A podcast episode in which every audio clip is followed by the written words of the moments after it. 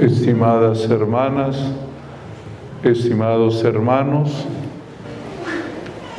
me da mucho gusto encontrarlos esta noche reunidos en la fe, seguros de que en este lugar acontece un milagro.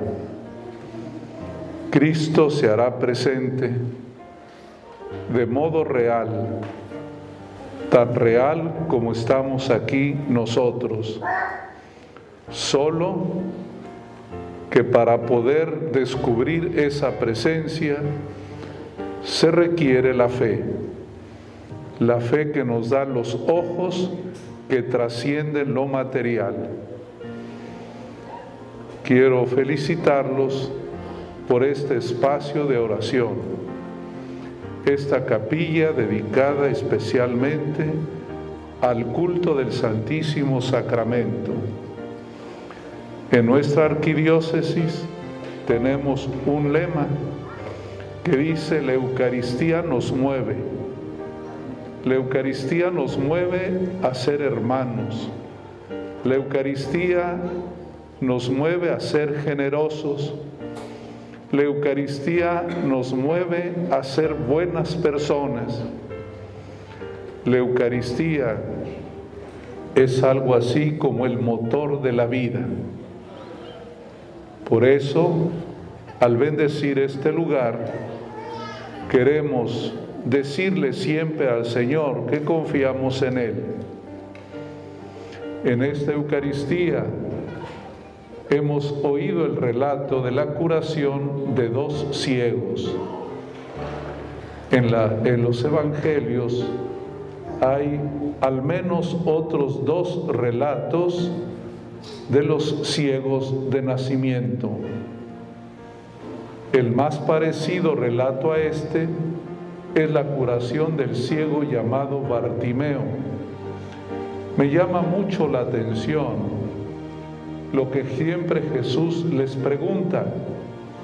Aquel ciego Bartimeo le preguntó, ¿qué quieres que haga para ti?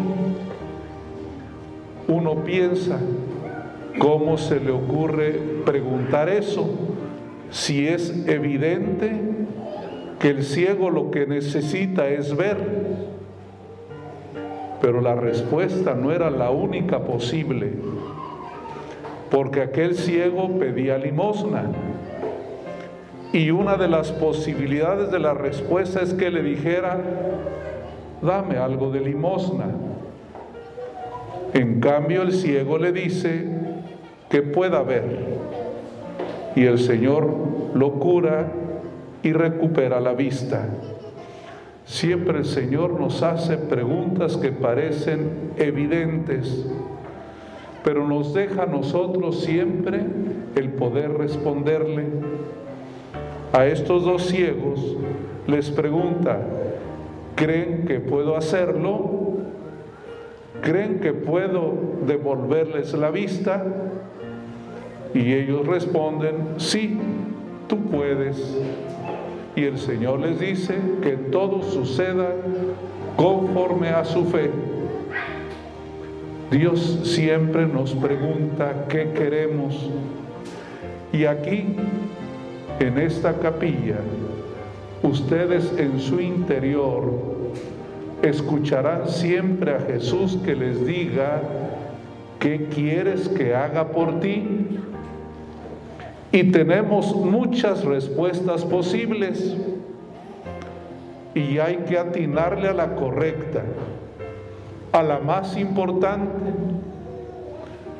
Jesús en una ocasión, hablando de la oración, les decía a la gente, recen siempre sin desfallecer, porque Dios siempre les regalará lo que haga falta. Y puso un ejemplo. ¿Acaso hay un papá que si su hijo le pide un huevo, le va a dar un alacrán? Claro que no. Y dice Jesús, si sus papás que son malos dan cosas buenas a sus hijos, cómo Dios no les va a dar aquello que sea bueno para ustedes. A Jesús hay que saberle pedir, pedir lo que nos hace falta y preguntarnos siempre qué es lo que más me hace falta, qué es lo que necesito de mayor urgencia y el Señor lo concede. En esta capilla puede haber un bonito diálogo de ustedes con Jesús. Déjense preguntar para que respondan correctamente. Porque una vez es cuando va a rezar, ya lleva la lista de peticiones antes de ponerse en la disposición de escuchar a Dios. Primero escucharlo. Dejen que les pregunte, ¿crees que puedo hacerlo? ¿Qué es lo que tú quieres? Son las preguntas de Jesús y esta capilla será un locutorio, un lugar donde ustedes pueden hablar con Jesús y hablarle sinceramente. También admite quejas e inconformidades, porque Él sabe lo que hay en nuestro corazón. A veces andamos muy lastimados inclusive desanimados y enojados. Hay que hablarle con el corazón,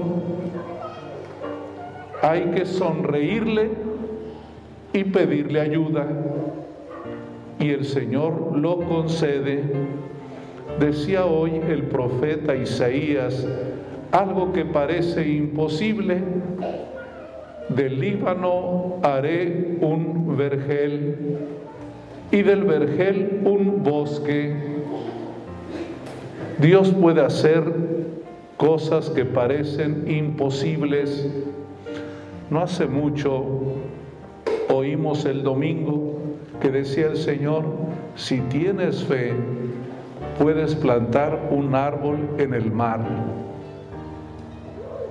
Hasta allá llega el poder de la fe, hasta lo imposible esta capilla es la capilla donde lo imposible será posible, pero hay que creerle, hay que creerle al Señor. ¿Crees tú que puedo? Sí puedes. Uno tiene que venir con esa seguridad, no tanteándole a ver si, no, sí puede. Dice la escritura, hagan la prueba y verán qué bueno es el Señor. Esta capilla se convierte en una gran luz para ustedes. Verán la gloria de Dios. Me dio mucho gusto verla iluminada porque esto quiere ser para ustedes, como dijo el profeta, una luz en las tinieblas y en la oscuridad. Aquí encontrarán luz, y no solo la luz material que la necesita, sino la luz interior que les ilumine los pasos, que les dé esperanza, alegría y entusiasmo. Este mes de diciembre es siempre muy bonito porque es de esperanza y alegría. Al hilo celebramos cuatro fiestas. El 8 vamos a celebrar la Inmaculada Concepción. El 12 Nuestra Señora de Guadalupe. El 18 nuestra Señora del Roble. El 25, la Navidad a la Virgen Madre. Y todavía remataremos el primero de enero celebrando la fiesta de la maternidad de María. Que Dios los bendiga a todos y estén seguros que este lugar puede ser siempre un lugar de encuentro con el Señor, de reconciliación con Él y un lugar donde el Señor les pregunta y ustedes responden. No olviden esa pregunta, que siempre que vengan aquí la van a sentir en su corazón. ¿Crees que puedo hacerlo? Y yo creo que ustedes dirán, sí, tú sí puedes.